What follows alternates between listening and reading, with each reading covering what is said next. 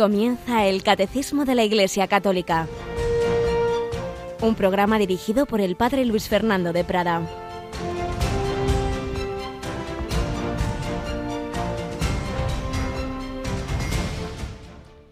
Y dijo Dios, hagamos al hombre a nuestra imagen y semejanza, que domine los peces del mar, las aves del cielo, los ganados y los reptiles de la tierra.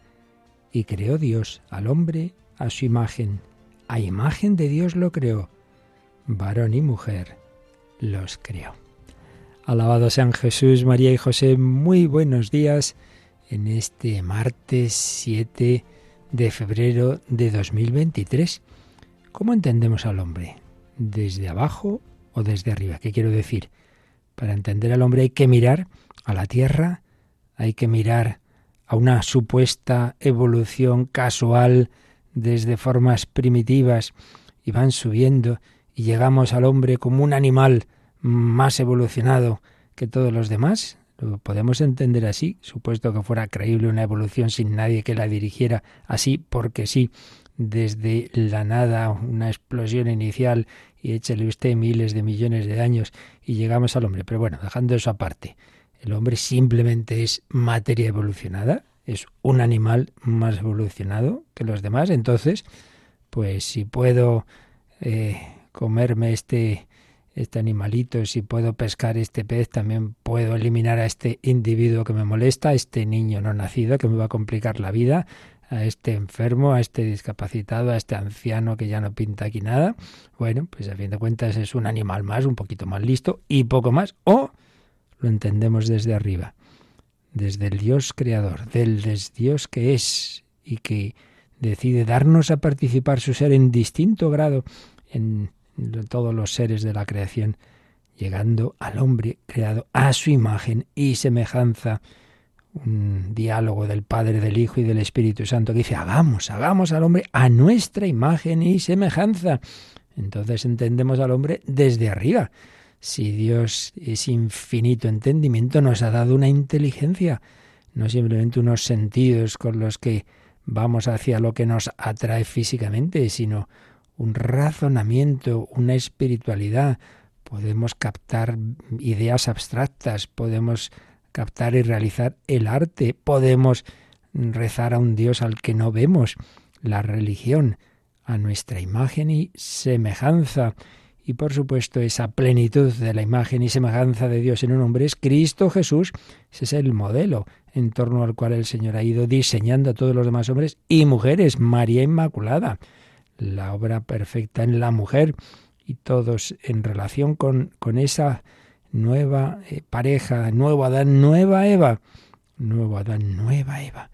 Imagen y semejanza. Qué distinto concepto. El hombre tiene una dignidad en sí mismo esté como esté su cuerpo, en cualquier estado de su, de su ser, desde el seno materno hasta que muere, y más allá de la inteligencia que esté funcionando el cerebro o no, tenemos esa alma infundida por Dios, imagen y semejanza de Dios, el mismo cuerpo también a imagen de Cristo.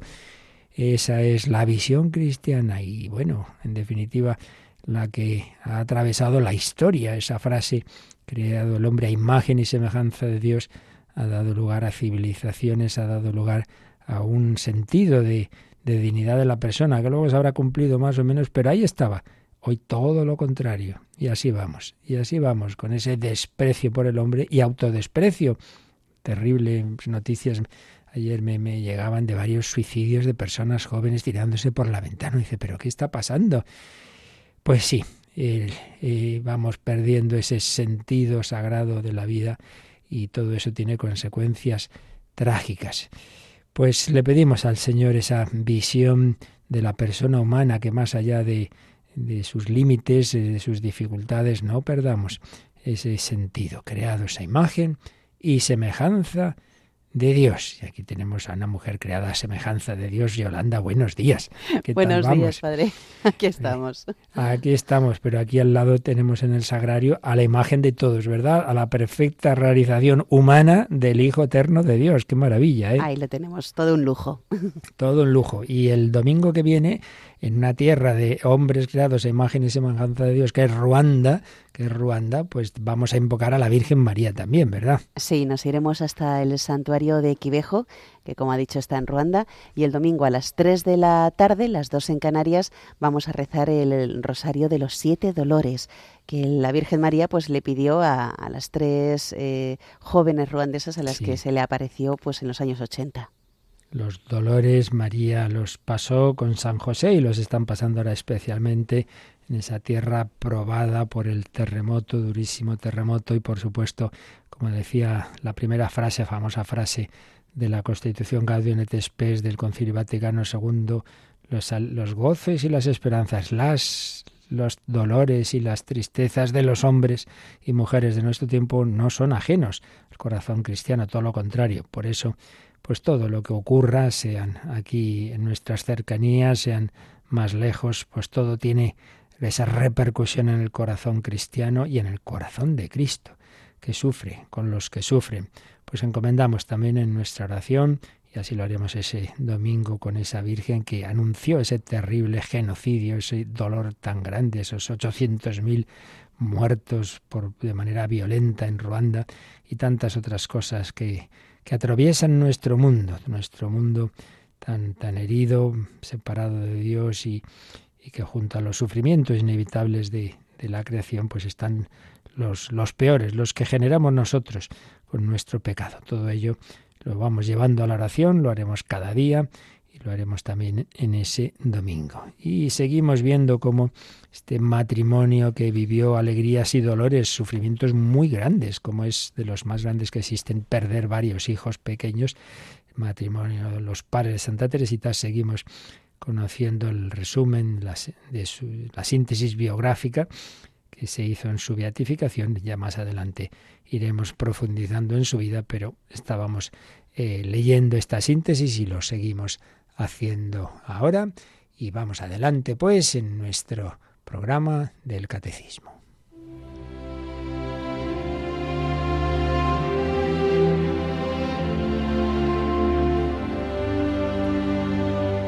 Luis Martín y Celia Green, padres de Santa Teresita.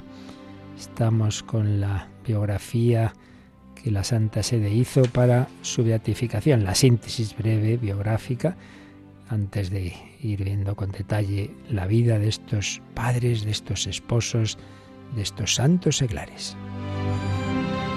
Bueno, habíamos visto ya los primeros años de juventud de ambos. Habían coincidido al final en la misma localidad y ella había sentido que el Señor, después de haber intentado la vocación religiosa, él también, y visto que no era lo que Dios quería para ellos, el Señor le había inspirado a ella trabajar en ese punto que se hacía allí en Alensón, una forma de, de costura pues de, muy elevada. Y él estaba trabajando como relojero y joyero y ocurrió que un día Celia nos cuenta esta síntesis biográfica, al cruzarse con un joven de noble fisonomía, semblante reservado y dignos modales, se cruza con él en un puente. Se sintió fuertemente impresionada y oyó interiormente. Este es el hombre que he elegido para ti. Oyó, sintió que ese era el hombre que Dios había elegido para que se casara con él. A veces pensamos que la vocación es solo la vocación religiosa, ¿no? Dios a cada uno le da un camino. Es verdad que normalmente no de esta manera tan explícita, sino que hay otros signos más discretos, pero bueno, Dios puede hablar de muchas formas. En poco tiempo, estos dos jóvenes, que se han conocido de esa manera, entre comillas, casual, nada es casual, todo es providencial, llegaron a apreciarse y a amarse, y se entendieron tan rápido que se casaron tres meses después de ese primer encuentro el 13 de julio de 1858. Por cierto, esta fecha os sonará, ¿no?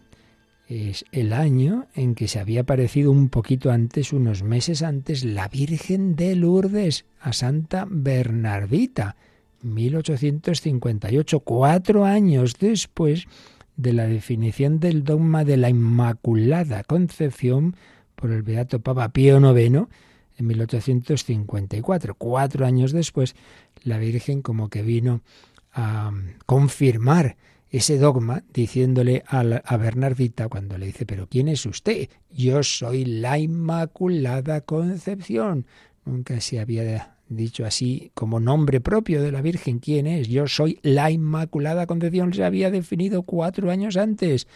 Lo que la Iglesia nos dice es, en definitiva, lo que Dios inspira.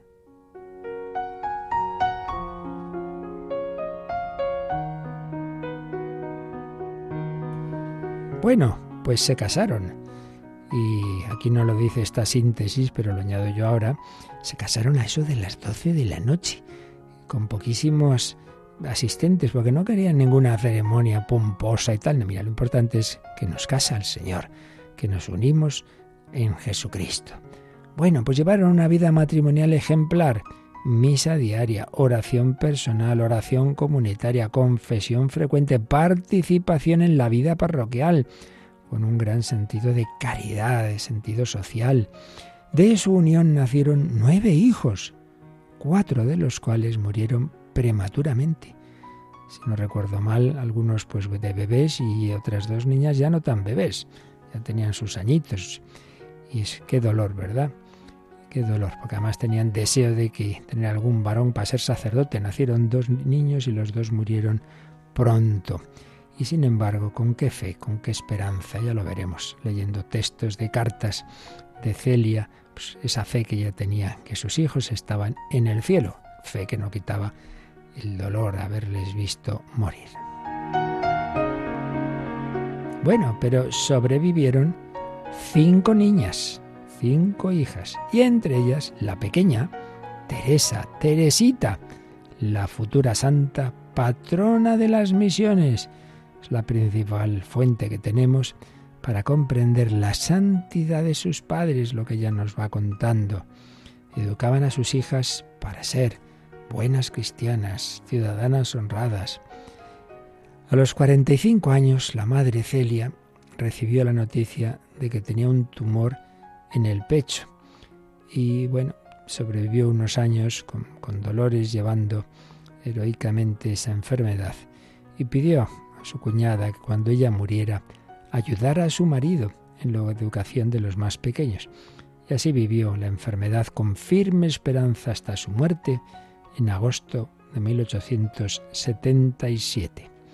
Con lo cual nos encontramos con que Luis, Luis se encuentra solo, viudo, con cinco hijas, de las cuales la mayor tenía 17 años y la más pequeña, Teresita, cuatro y medio. Cuatro y medio, cinco hijitas.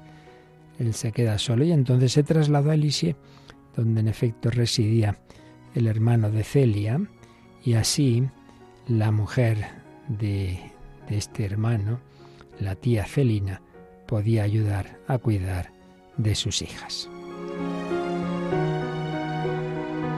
Pero esas hijas empiezan a ser llamadas por el Señor al Carmelo.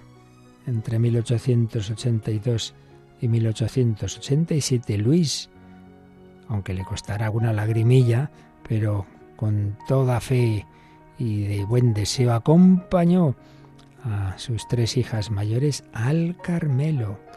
Bueno, las mayores y la pequeñita, porque cuando ya le dijo Teresita, con 14 años le dijo que quería también entrar en el Carmelo, la pequeña, cuando ya se le habían ido dos, pues hombre, el corazoncito le costó, pero enseguida reaccionó y le dijo, el Señor tiene a bien me da este privilegio de pedirme a mis hijas. Fijaos qué bonito.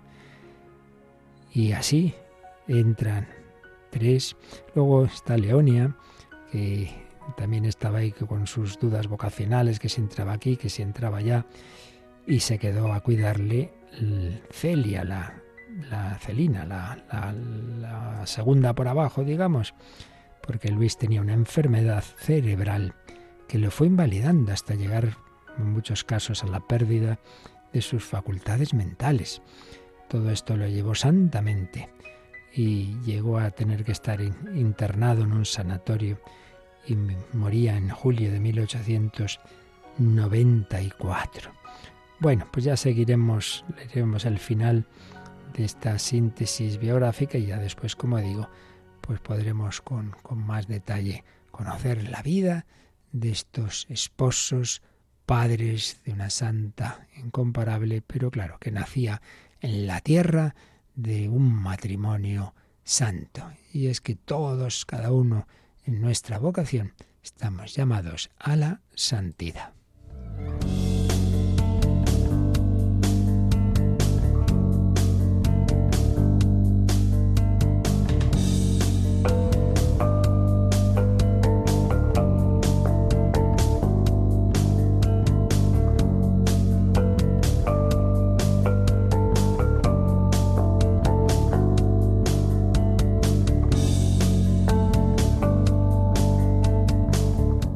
Santidad que siempre tiene muchísimo que ver con la Eucaristía, porque la santidad es la vida divina y la vida divina se nos comunica en Cristo Jesús, cuya presencia en la Iglesia especialísimamente la más fuerte, la más sustancial y corporal, es la presencia eucarística, como veremos. Y justamente estamos viendo la exposición que el Catecismo de la Iglesia Católica hace de este sacramento el tercer sacramento del primer bloque de sacramentos, del primer grupo, los sacramentos de iniciación.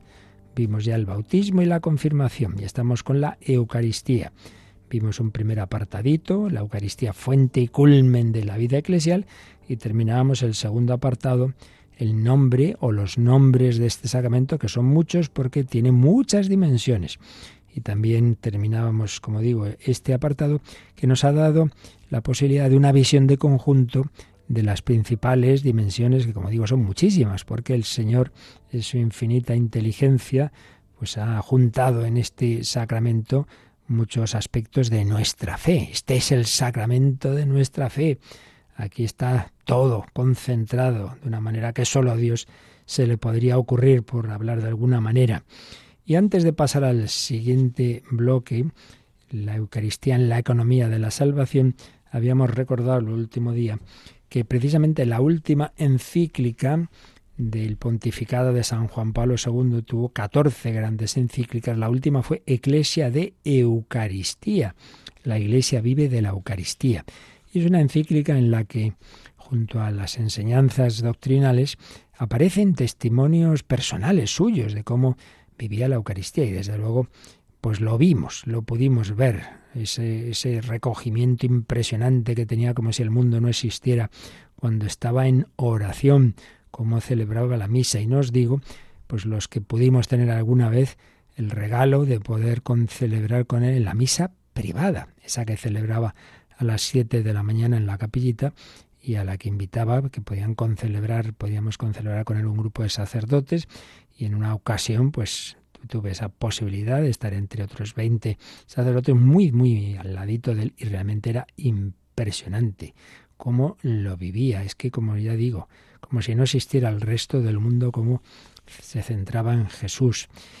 Y esta vida eucarística, este recogimiento, esa fe tan profunda en esa presencia del Señor y en lo que significa la Santa Misa, pues tiene sus reflejos en algunos párrafos de esta encíclica preciosa. Había hecho otros documentos de la Eucaristía porque, pues ya digo, él veía la importancia que tiene, que tiene y también veía, por desgracia, que en muchos casos no se trata bien al Señor y que se celebra de cualquier manera y no hay cuidado con, con, con todo lo relativo a la Eucaristía.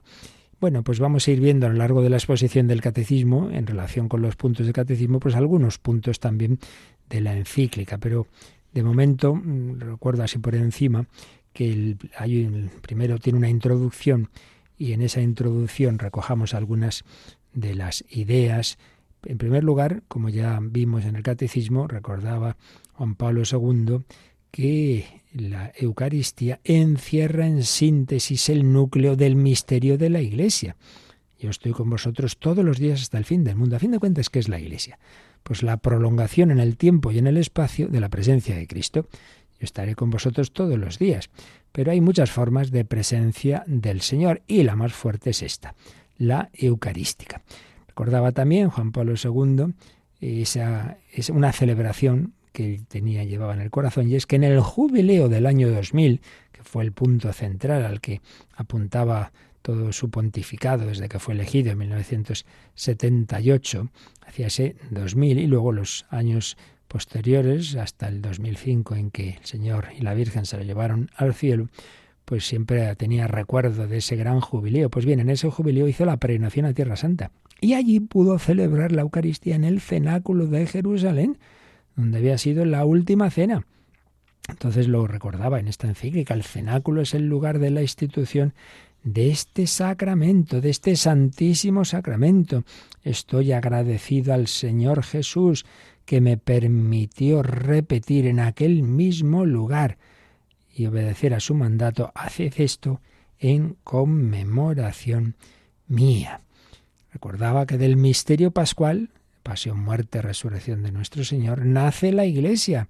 Por esto la Eucaristía es el sacramento por excelencia del misterio pascual. Está en el centro, por eso, de la vida eclesial. De la vida eclesial. La Eucaristía, sacramento del misterio pascual. Todo ello está en relación, claro está, con nuestra redención. ¿Para qué es el misterio pascual? Para nuestra redención, para ser redimidos, rescatados de la esclavitud del pecado, del demonio, de nuestras propias eh, adicciones y cadenas. La hora de nuestra redención. Y recordaba Juan Pablo II, pues claro, como la Eucaristía está ahí en el inicio de, de, esos, de esas horas durísimas de la pasión. Padre, ¿qué voy a decir? Padre, líbrame de esta hora, pero si para esto he llegado a esta hora. Y entra Jesús en Getsemaní. Hace aquí alusión a la hora santa, desea que los discípulos lo acompañen y sin embargo debe experimentar la soledad y el abandono. Solo Juan permanecerá al pie de la cruz junto con María y las piadosas mujeres. La agonía de Getsemaní ha sido la introducción a la agonía de la cruz, la hora santa, la hora de la redención del mundo. Por eso, cuando se celebra la Eucaristía ante la tumba de Jesús en Jerusalén, se retorna de modo casi tangible a su hora, la hora de la cruz y de la glorificación. A aquel lugar y a aquella hora vuelve espiritualmente todo presbítero que celebra la Santa Misa. Cuando celebramos la Santa Misa pensemos que estamos yéndonos allí a Jerusalén, donde se celebró la primera misa y donde el Señor realizó su obra redentora con su pasión, muerte y resurrección. Mysterium Fidei. Este es el misterio de la fe. Con estas o parecidas palabras, la Iglesia revela también su propio misterio, misterio de la fe, Iglesia de Eucaristía.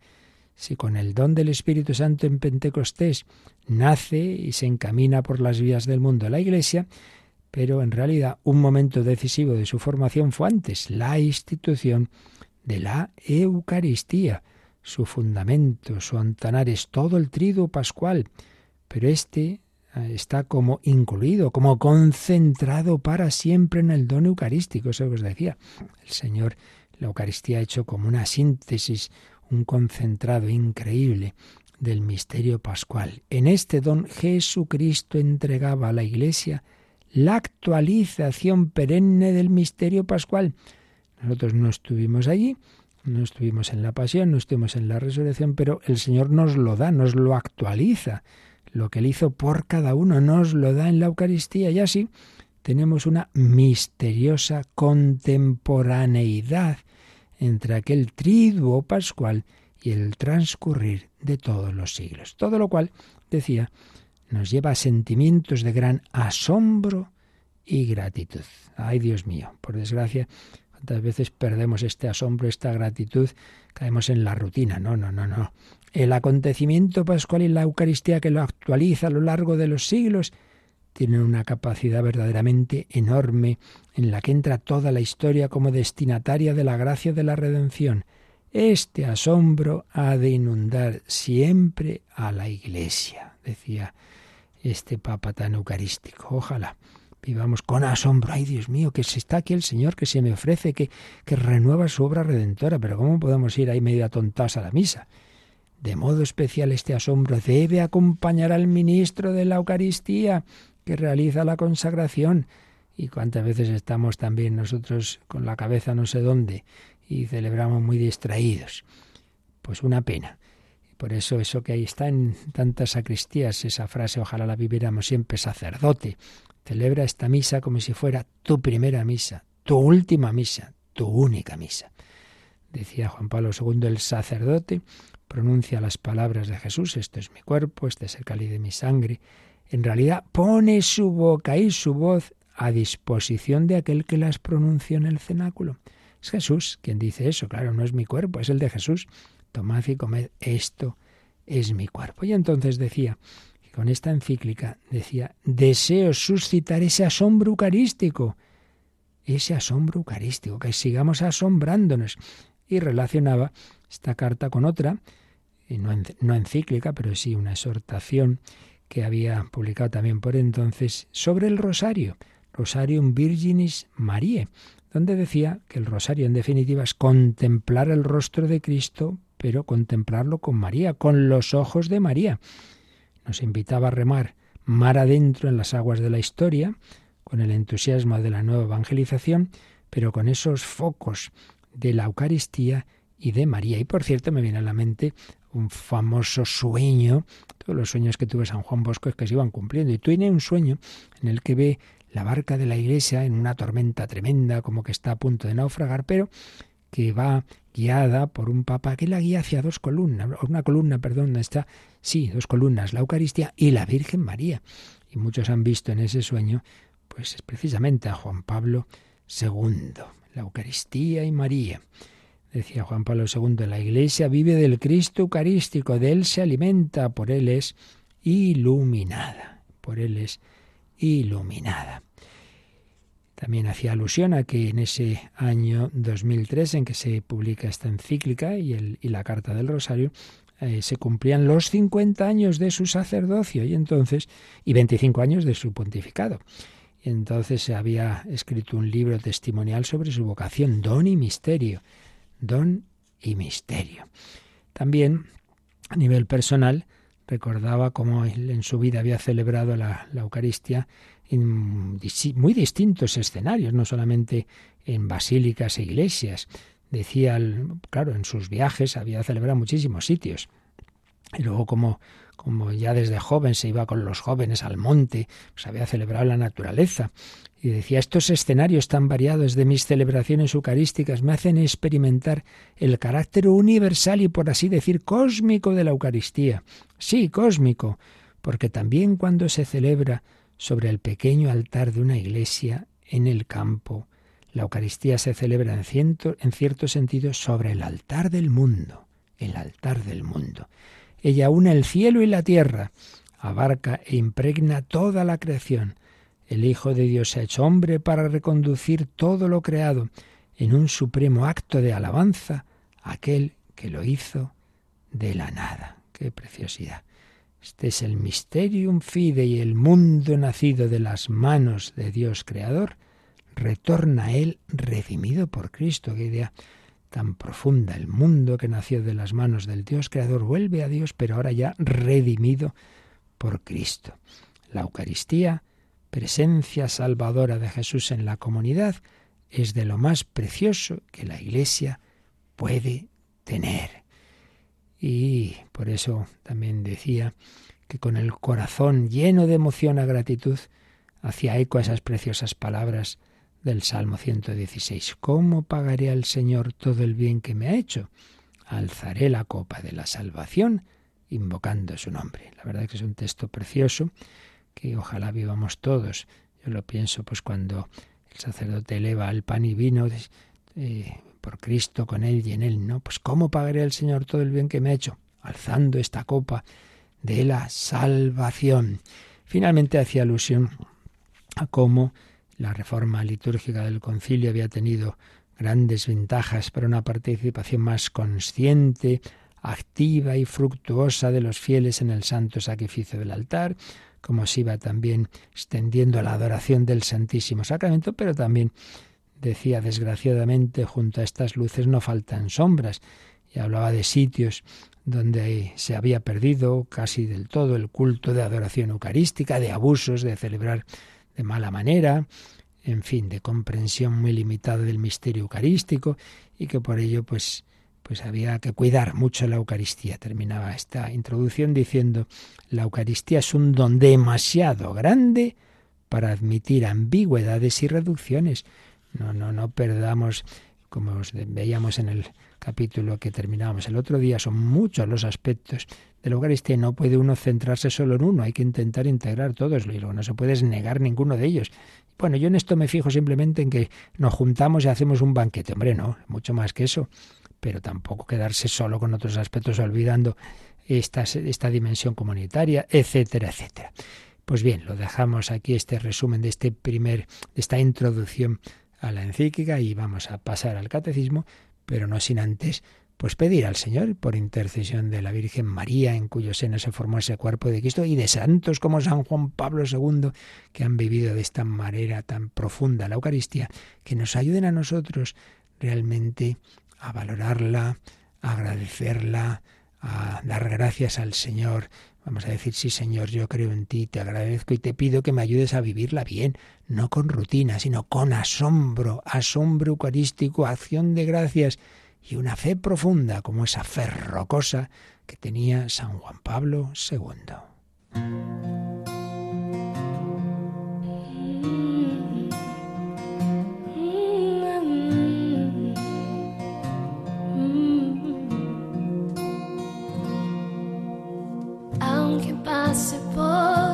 Turbias aguas y me siento débil en soledad.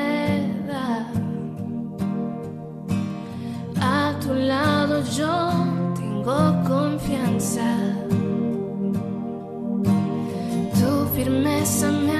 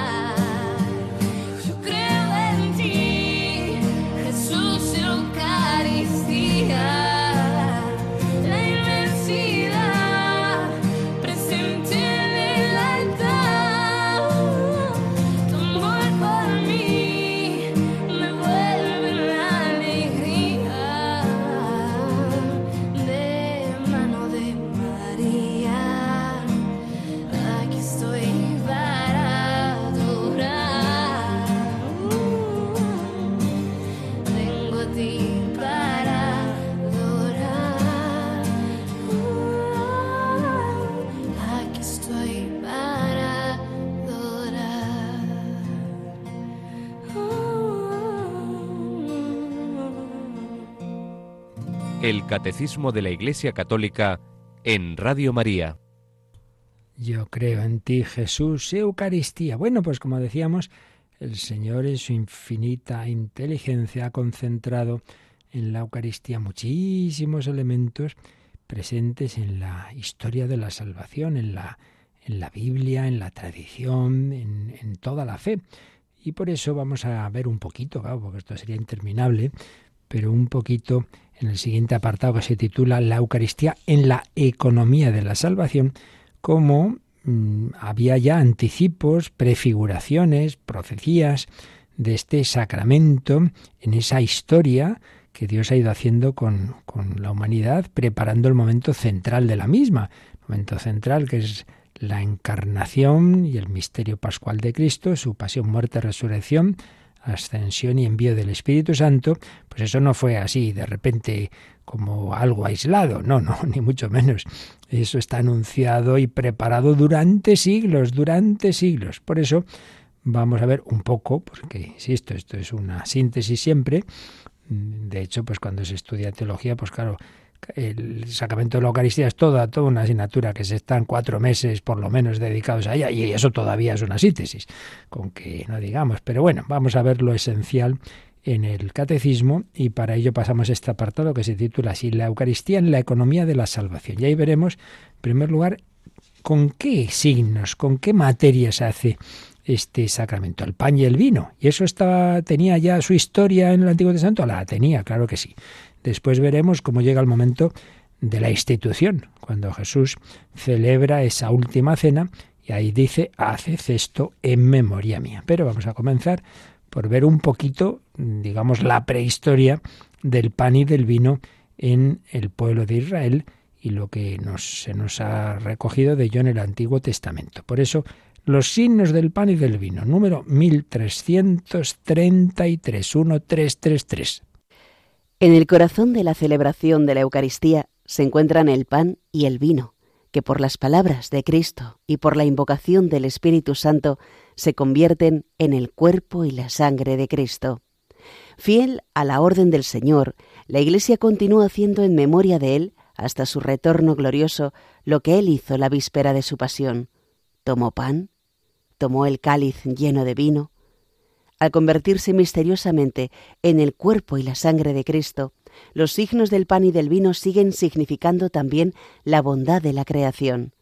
Así, en el ofertorio, damos gracias al Creador por el pan y el vino, fruto del trabajo del hombre, pero antes fruto de la tierra y de la vid, dones del Creador. La Iglesia ve en el gesto de Melquisedec, rey y sacerdote, que ofreció pan y vino, una prefiguración de su propia ofrenda. Bueno, pues aquí, como veis, lo que hace este número es mostrarnos la continuidad de este sacramento con las etapas anteriores de la salvación. Y no hay que olvidar nunca que la primera etapa de la salvación es la creación, porque a fin de cuentas, ¿qué es la salvación? Pues que Dios ofrece a unos seres capaces de unirse a Él, son los ángeles y los hombres, nos ofrece esa posibilidad, pues eso, de una unión con Él cara a cara que llamamos el cielo, la vida eterna. Pero como esa unión es una unión de amor, eso tiene que ofrecerlo a nuestra libertad y que nosotros lo aceptemos.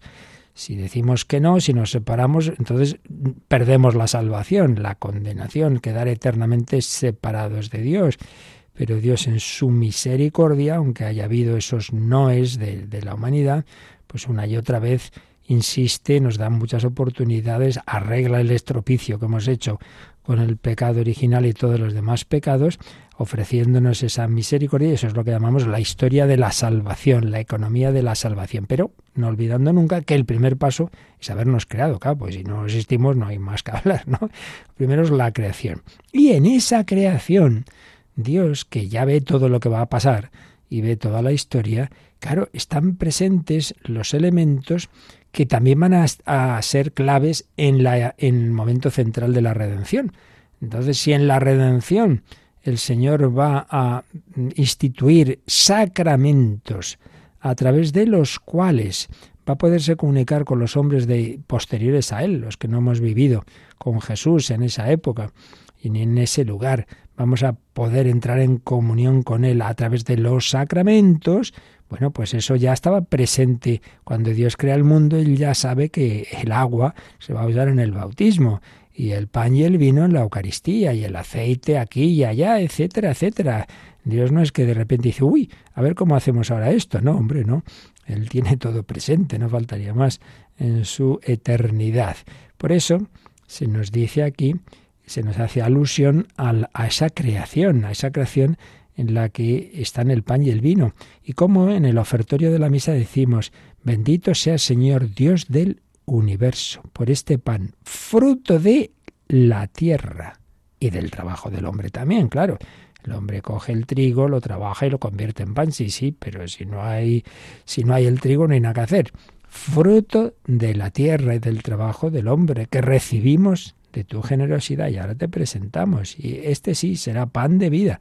Y lo mismo, bendito sea Señor Dios del universo, por este vino, fruto de la vid, fruto de la vid y del trabajo del hombre que recibimos de tu generosidad. Ahora te presentamos. Será para nosotros bebida de salvación. Por tanto, una referencia a la creación, a la bondad de la creación. Ese relato del, del principio del primer libro de la Biblia, del Génesis, Dios creó esto, creó lo otro, y vio Dios que era bueno, y vio Dios que era bueno. La bondad de las cosas que Dios nos ha dado. Y, y, ese es el primer regalo. Y por eso, pues ese primer regalo pues también está presente en el inmenso regalo de la Eucaristía que se va a convertir, se va a transformar el pan y el vino. Ya nos dice aquí el número 1333 algo que ya explicaremos más adelante. Y es mm, en, base de, en función de qué o, por motivo de qué eh, se, se, realiza ese cambio, esa, esa transformación del pan y el vino en el cuerpo y la sangre del Señor. Pues nos dice esta primera frase que eh, por las palabras de Cristo y por la invocación del Espíritu Santo, se convierten en el cuerpo y la sangre de Cristo. Las mismas palabras que dijo Jesús tienen ese poder, dichas por el sacerdote, con esa intención de, que se transforme el pan y vino en el cuerpo y la sangre de Cristo. Antes se ha hecho la invocación al Espíritu Santo, que llamamos la epiglesis. La epiglesis, esto ya lo explicaremos, pero aquí ya nos lo anticipa el catecismo y nos recuerda que fiel a esas palabras de Jesús, haced esto en memoria mía, la Iglesia continúa haciendo eso en memoria de Él, recordando también, y también lo veremos, que memoria no es pura memoria subjetiva, sino memorial, es decir, que hay una acción de Dios que hace presente lo que ocurrió entonces. Y todo eso siempre mirando a la eternidad, hasta su retorno glorioso, hasta su retorno glorioso. Entonces, al convertirse el cuerpo y la sangre de Cristo, eh, en el cuerpo y la sangre de Cristo los signos del pan y del vino significan también la bondad de la creación. Y aquí nos cita, pone un par de citas respecto a la bondad de la creación, pues una frase de un precioso salmo, el Salmo 104, Salmo 104, pues es un salmo sobre el esplendor de la creación. Es una preciosidad. Bendice alma mía al Señor, Señor, qué grande eres, te vistes de belleza y majestad. entonces, pues va, va mirando la creación, ¿no? Despliegas los cielos como una tienda, levanta sobre las aguas tus altas moradas. Entonces va, va hablando del océano, de los animales, en fin, muy bonito, muy bonito, un salmo precioso, haces manar las fuentes de los valles, entre los montes se deslizan las bestias de los campos que abrevan ahí. Pero llegamos, que es la parte que está citada, a, aquí vamos a partir del, del versículo 13, dice, de tus altas montañas abrevas, perdón, de tus altas moradas abrevas las montañas, del fruto de tus obras se satura la tierra, la hierba haces brotar para el ganado, las plantas para el uso del hombre, para que saque de la tierra el pan y el vino que recrea o que alegra el corazón del hombre, para que lustre su rostro con aceite y el pan conforte el corazón del hombre. Pues daos cuenta de que aquí, en el versículo 14, habla del pan y en el 15 del vino que recrea el corazón del hombre, el vino que alegra el corazón del hombre. Eh, cuando hay esa eh, idea anticristiana de, de cuño nietzscheano de que el cristianismo nos quiere quitar las alegrías y los placeres. Oiga, usted mentira. El Señor es el que ha hecho el vino de donde viene la bebida. Otra cosa es usar mal y lo que es un placer sano y lícito, pues tomarlo de manera obsesiva, con lo cual acaba, acaba generando todo lo contrario, dolor, por las adicciones, por todo lo que implica de perder el hombre su, su, su, capacidad racional. Pero en sí mismo es algo bueno todo lo que Dios ha puesto en la naturaleza, el pan y el vino, que recrea el corazón del hombre. Por tanto, en primer lugar, referencia a la creación. Pero hay una segunda referencia, y es ya entrando en la prehistoria, digamos, del pueblo de Israel, están los patriarcas, y está claro, el gran patriarca Abraham. Y resulta que Abraham, hay un momento que nos cuenta el capítulo 14 del Génesis, que se encuentra con un personaje misterioso, un rey sacerdote llamado Melquisedec. Entonces hace alusión aquí a ese pasaje que tenéis en Génesis 14, 18. Ha habido una campaña ahí con cuatro reyes y entonces nos dice nos dice así este texto. A su regreso, después de batir a, a, un, rey y a los reyes que con él estaban, le salió al encuentro, a Abraham le salió el rey de Sodoma en el valle de Sabé. Entonces Melquisedec, rey de Salem, presentó pan y vino, pues era sacerdote del Dios Altísimo. Y bendijo a Abraham diciendo, Bendito sea Abraham del Dios Altísimo, creador de cielos y tierra, y bendito sea el Dios Altísimo, que entregó a tus enemigos en tus manos. Y Abraham le dio el diezmo de todo. Pero lo que aquí nos interesa es que mm, se aparece este, este rey, misterioso rey sacerdote, este Melquisedec, presentando pan y vino, pues era sacerdote del Dios Altísimo. Mira tú, mira tú, qué casualidad, ¿eh? Pues no, aquí no hay nada casual. Este Melquisedec, por cierto, lo cita la carta a los hebreos. Entonces, dice este el número del catecismo, que la Iglesia ve en ese gesto de Melquisedec, rey y sacerdote, que ofreció pan y vino, una prefiguración pues del pan y vino que el sacerdote ofrece en el sacrificio de la Santa Misa. Nada es casual.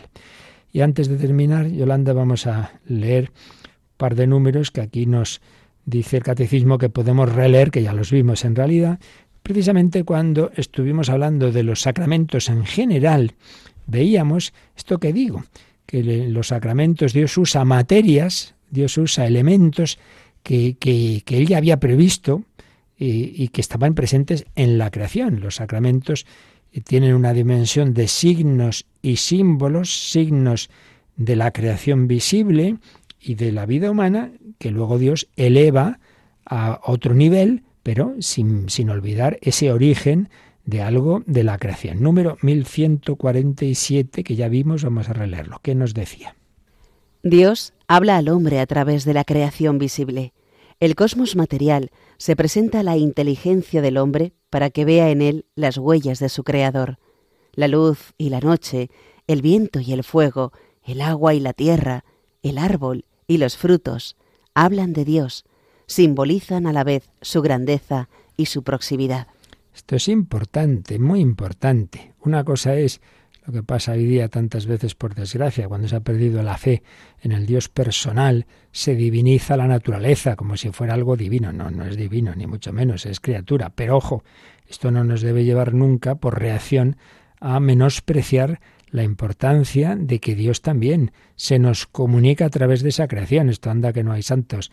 Eh, San Francisco de Asís, San Juan de la Cruz, que, han vivido especialmente, San Ignacio en su contemplación para alcanzar amor, que han vivido de una manera muy especial ese lenguaje de Dios a través de la creación visible. Sí, huellas del Creador, la luz y la noche, el viento y el fuego, el agua y la tierra, el árbol y los frutos hablan de Dios, no son Dios, pero hablan de Dios simbolizan a la vez su grandeza y su proximidad. Por tanto, Dios en sus sacramentos usa esos elementos de su creación visible. Y vamos al número siguiente, el 1148. En cuanto a criaturas, estas realidades sensibles pueden llegar a ser lugar de expresión de la acción de Dios que santifica a los hombres y de la acción de los hombres que rinden su culto a Dios. Lo mismo sucede con los signos y símbolos de la vida social de los hombres. Lavar y ungir, partir el pan y compartir la copa, pueden expresar la presencia santificante de Dios y la gratitud del hombre hacia su Creador.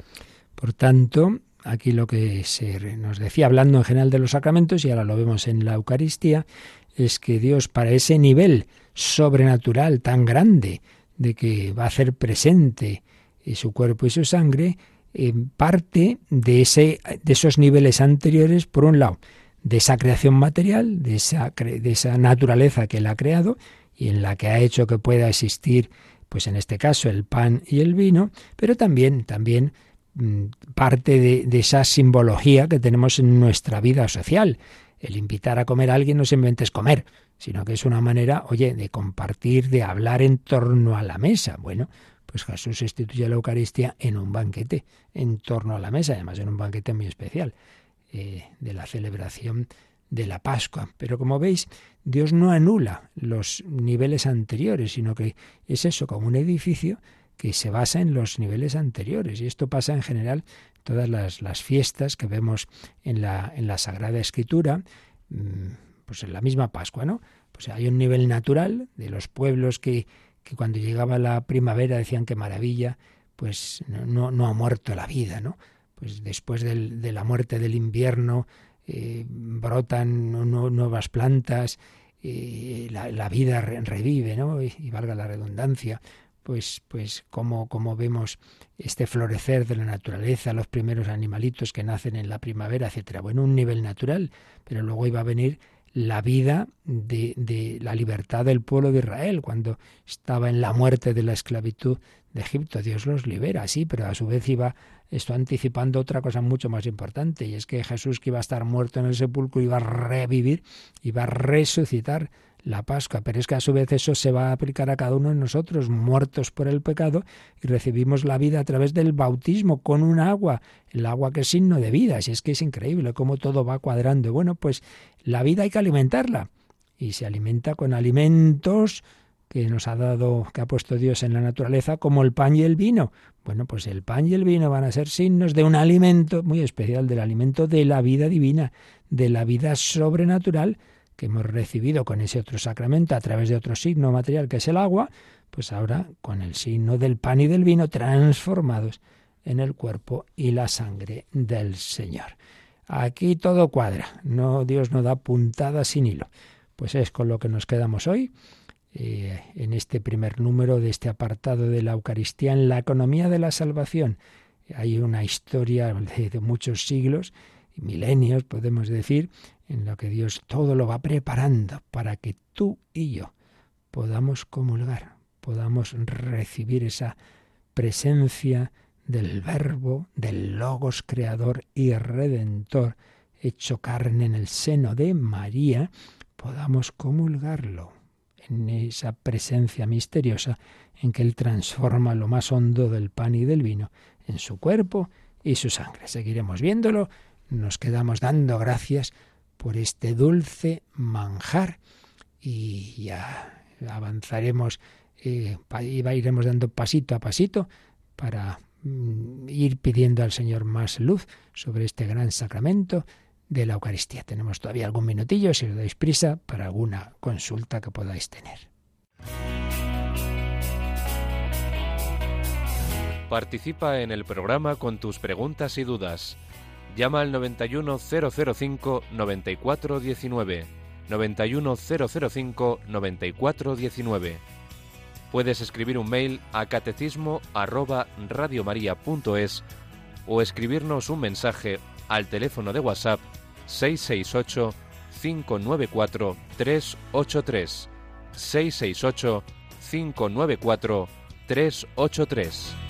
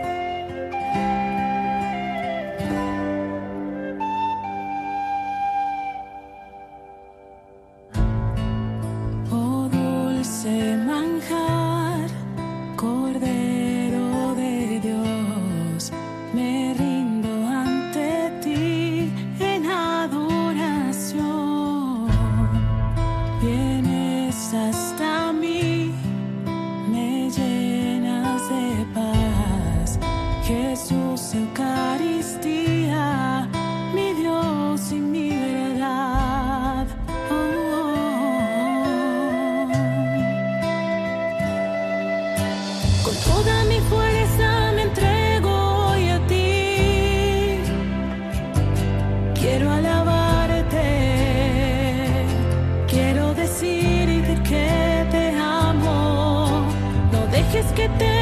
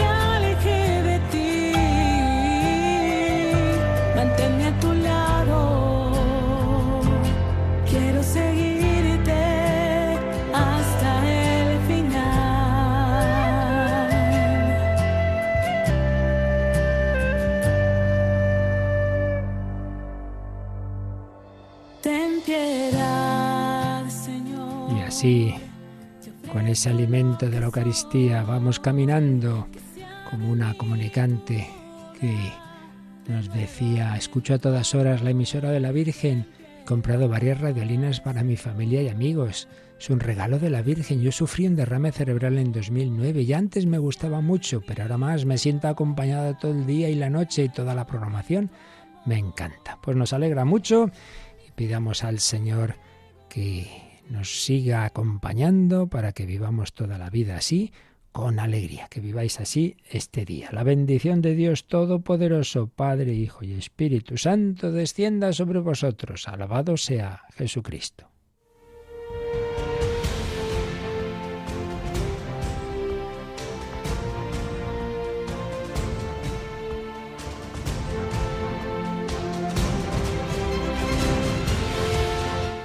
Han escuchado en Radio María el Catecismo de la Iglesia Católica, un programa dirigido por el Padre Luis Fernando de Prada.